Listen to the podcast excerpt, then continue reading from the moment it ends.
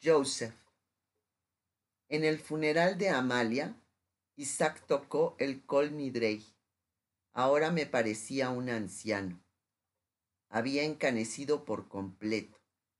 Su cabello, alguna vez negro, ahora parecía un montón de hojas marchitas cubiertas de nieve. Pero su delgado cuerpo seguía siendo elegante y derecho. Estaba vestido con un pulcro traje negro el que había usado cuando Amalia y yo habíamos ido a oírlo tocar en el Carnegie Hall años antes. Cuando el rabino dijo su nombre, se levantó de la banca detrás de mí y caminó con respeto a la bimá, con el violín a su lado al bajar de las escaleras y el arco sostenido cuidadosamente junto a su corazón. Se hizo un completo silencio cuando se quedó quieto el arca dorada estaba detrás de él y los rollos de la Torá con los diez mandamientos a cada lado. Solo había un puñado de deudos a nuestro alrededor, aquellas pocas personas que se habían convertido en amistades al paso de los años. La familia de Benjamín, mis dos hijos, mi nieto y algunos pocos pacientes con los que había entablado una relación cercana.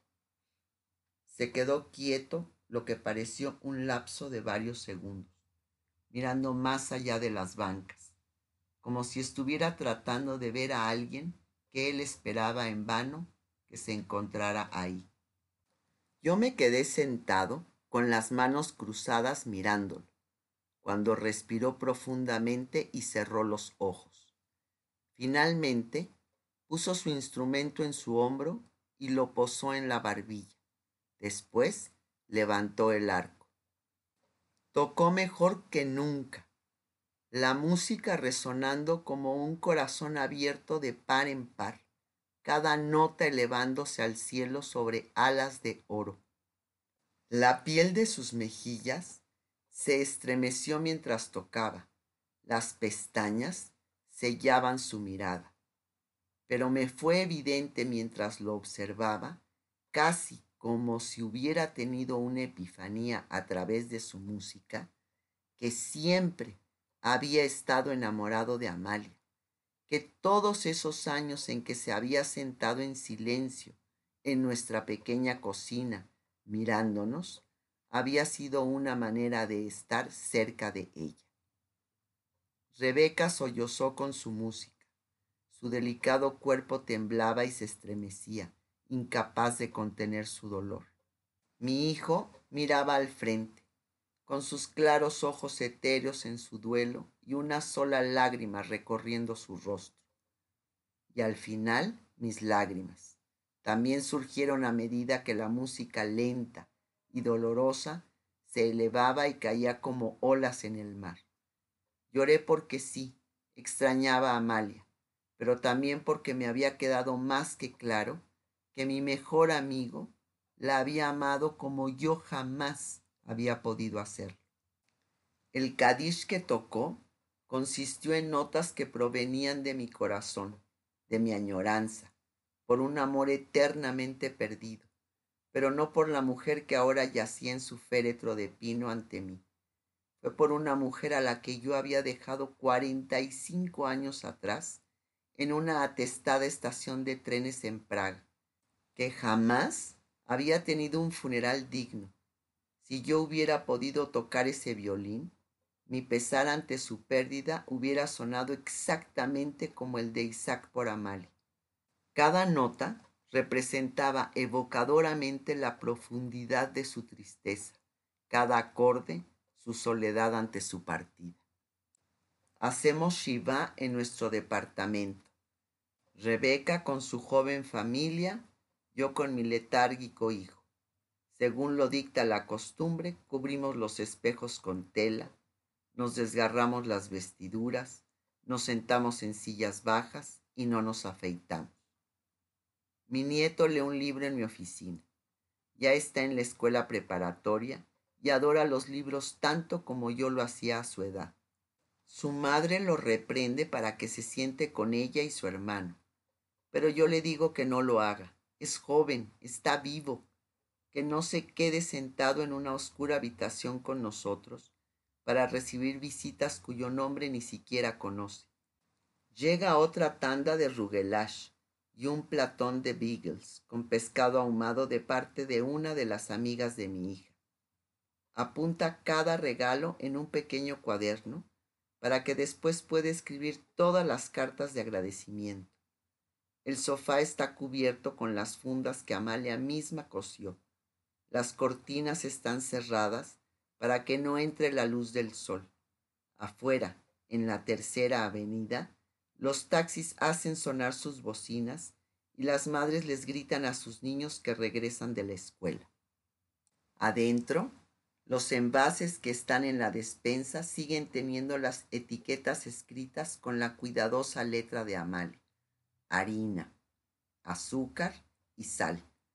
Los números de teléfono que apuntó para el hospital, la estación de bomberos y la policía siguen pegados a la pared. Incluso ahora me cuesta trabajo recordar el sonido de su voz. Una semana en la sala de cuidados intensivos, después una embolia, un largo dormir y más tarde un adiós sin palabras.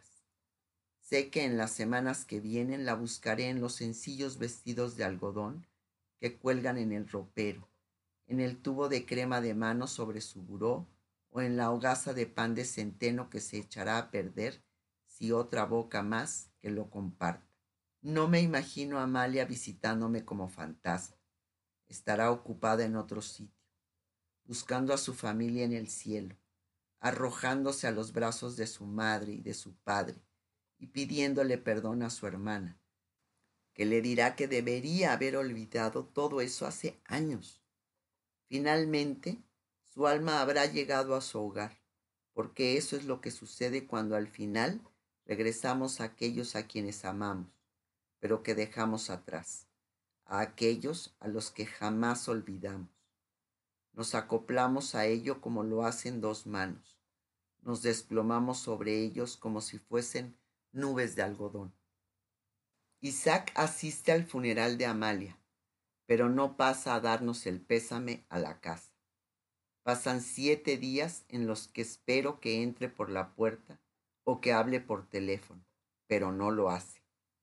Finalmente tengo noticias de él a la semana siguiente, cuando se disculpa conmigo. Me dice que tuvo un grave resfriado y que estuvo en cama la semana entera. También me menciona de pasada que parece que ha perdido su arco en algún sitio y que ahora debe comprar uno nuevo. Pero algo en su voz me revela que no me está diciendo la verdad en cuanto a ninguna de las dos cosas. Repentinamente lo imagino enterrando su arco junto a Amalia, y tan pronto lo pienso sé en mi corazón que es verdad. Mientras mis hijos y yo caminábamos hacia la limusina, miré hacia atrás y lo vi parado junto a su tumba, con su cabeza solemnemente inclinada. Imagino que lo colocó en la fosa, cuando nadie lo miraba, para que quedara enterrado con ella, de manera silenciosa, de la misma manera en que ella era silenciosa. Una sola nota colgaba en un cielo abarrotado. No te preocupes, le digo, entiendo. Simplemente tendrás que conseguir otro. Sí, me responde, uno nuevo. Pienso en los dos arcos que Isaac ha perdido a lo largo de los años uno que cayó al mar en el que perdí a mis padres y a mi hermana, y este que ha colocado junto a la que fue mi mujer durante treinta y ocho años, cada una de mis pérdidas marcada por el simple gesto de una de sus manos. Lenca. Mi madre adelgazó aún más durante el verano de 1943. Podían verse los ligamentos bajo su piel sus clavículas sobresalían a tal grado que me recordaban a una guadaña.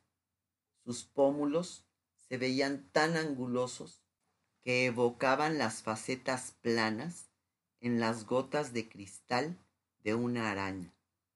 El Jugendfürsorge, la iniciativa de asistencia que había iniciado el Consejo de Mayores, había establecido un horario para los niños a fin de garantizar que tuvieran cierta cantidad de educación en secreto y algo de exposición a la poesía, el teatro y a la música.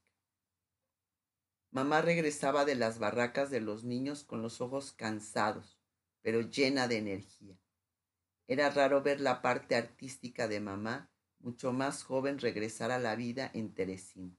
La mujer que yo había imaginado hacía tantos años esa tarde en el sótano con Lucy, sus cuadernos ocultos, ejecutando una paleta de tonos berenjenas y ciruelas, ahora hacía su aparición frente a mí. Ardía con entusiasmo por su trabajo con los niños. Mamá dijo que pronto habría una exposición en el sótano de una de las barracas de los niños. Todos ellos estaban elaborando collages y cuadros, de modo que seguí robándome los materiales que pudiera del departamento técnico para dárselos. Ahora me había convertido en una experta del sigilo. Cada dos días me llevaba un pequeño lápiz de color un pequeño tubo de pintura a punto de acabarse, pero que aún podía exprimirse para que produjera algunas gotas de pigmento. Teresa y Rita también ocultaban materiales que yo le pasaba a mamá, y eran igual de enérgicas en recordarle que no se desperdiciara ni una sola molécula de esos materiales. Teresa era extremadamente silenciosa y casi no decía palabra mientras se sacaba dos trozos de lienzo roto de debajo de la falda. Rita adquiría una mirada de desafío cuando colocaba los trocitos de carboncillos o pastel en mi mano. Cuando podía visitar a Hans, siempre me preguntaba si podía dibujarlo. Bromeaba con él y le decía, pues ahora tú tendrás que pintarme a mí también. Tomaba un pequeño trozo de papel del escondite dentro de mi blusa y rompía un trocito de carboncillo a la mitad. Toma, le decía, haz el intento. Miraba el papel y después a mí. Entrecerraba sus grandes ojos verdes y empezaba a dibujar. Aparecía un círculo deforme sobre el papel, dos puntos que representaban los ojos y una raya que simbolizaba la boca. Pero solo contaba con cuatro años y yo sabía que esto era de enorme importancia para un niño tan pequeño. Lo mejor de todo era saber que algo que fácilmente hubiera podido ocurrir al otro lado de las paredes de Teresín aún podía lograrse dentro del encierro de las mismas. Coloqué mi brazo alrededor de sus pequeños hombros. Lenka, dijo en voz baja, te quiero. Yo también te quiero a ti, susurré. Pero antes de que yo pudiera empezar a llorar, tomó mi mano y la colocó sobre el papel. Ahora te toca a ti, dijo. Sí, es mi turno, agregué con una sonrisa y empecé a dibujar. La exposición del trabajo artístico de los niños fue una hazaña impresionante. Mamá, Friedel y las demás maestras habían pasado incontables horas con los niños y ahora sus preciosos collages y dibujos adornaban las paredes. Marta y yo caminamos por la exposición, cubriéndonos las bocas con las manos, azoradas y conmovidas por el trabajo de los niños y por su alcance. Había imágenes de árboles y mariposas. Algunos niños habían dibujado imágenes de sus familias, de sus antiguas mascotas y de los recuerdos de sus vidas antes de Teresín. Pero las imágenes más impresionantes eran aquellas que trataban de documentar su situación actual. Un niño plasmó recuerdos de su llegada a Teresín. Siete figuras en línea, cada una con su número de identificación escrito en sus mochilas. Los rostros de cada persona, tristes o atemorizados. Otro niño dibujó la litera de una barraca con una imagen de ensueño flotando por encima de la cabeza de la figura acostada, nubes llenas de chocolates y botes con caramelos. Me sentí transportada por las imágenes de estos niños. Podía cerrar los ojos y recordar mis propias acuarelas infantiles, la sensación de ver la pintura que goteaba de mi pincel por primera vez, los ríos de colores esparciéndose por el papel. Esa noche me sentí enormemente orgullosa de mi madre. Estaba parada en un oscuro sótano, con los dibujos de sus alumnos pegados con tachuelas a las paredes, en el mismo sencillo vestido que había usado la tarde en que nos transportaron. Ahora estaba manchado de pintura. Algunas partes estaban luidas y colgaba de sus huesos como un saco vacío arrojado sobre un espantapájaros. Pero mamá estaba erguida allí, con sus brazos cruzados frente a ella y sus ojos resplandecientes, en una pose que me recordó a la manera en que se había visto antes de la guerra. Su rostro estaba agradecido con una sonrisa de satisfacción que iluminaba la habitación entera. Joseph entre las cosas de Amalia casi espero encontrar cartas de amor escritas por Isaac. Reviso sus cosas preguntándome si descubriré una vida secreta. En los anaqueles busco cintas de música clásica, algún programa de Carnegie Hall, una fotografía oculta o un mechón de cabello negro entrecano. Si yo hubiera muerto primero, ¿ella hubiera hecho lo mismo? encontraría la fotografía que Lenka me dio de nuestro día de bodas, lo único que tenía conmigo cuando me bajaron en el barco salvavidas. Finalmente vería el rostro de mi fantasma, el que jamás le había mostrado, cuyos ojos me atraían desde lo profundo de su tumba sin nombre. Habría buscado debajo de la cama para descubrir la caja llena de cartas que me habían regresado ¿O acaso, como sospecho que hubiera hecho, respetaría la santidad del pasado y habría dejado las cartas en su caja con la tapa firmemente cerrada? Su closet está medio vacío. El amplio espacio entre los ganchos diciendo más acerca de ella que la ropa misma. El abrigo que usaba en invierno me recuerda a ella, con su tela a cuadros y cinturón anudado Miro sus tres pares de zapatos y veo la ligera impresión que sus pies han hecho en las plantillas y las correas de cuero desgastadas. Sobre su tocador tomo su cepillo y observo algunos cabellos sueltos. Le doy vuelta a un lápiz labial a medio usar. El tono es tan pálido que me recuerda a la arena. Intento evocar recuerdos de nosotros y aparecen frente a mis ojos como los negativos de fotografías. La veo sosteniendo a Rebeca entre sus brazos. La veo recorrer sus dedos por el cabello de nuestro hijo.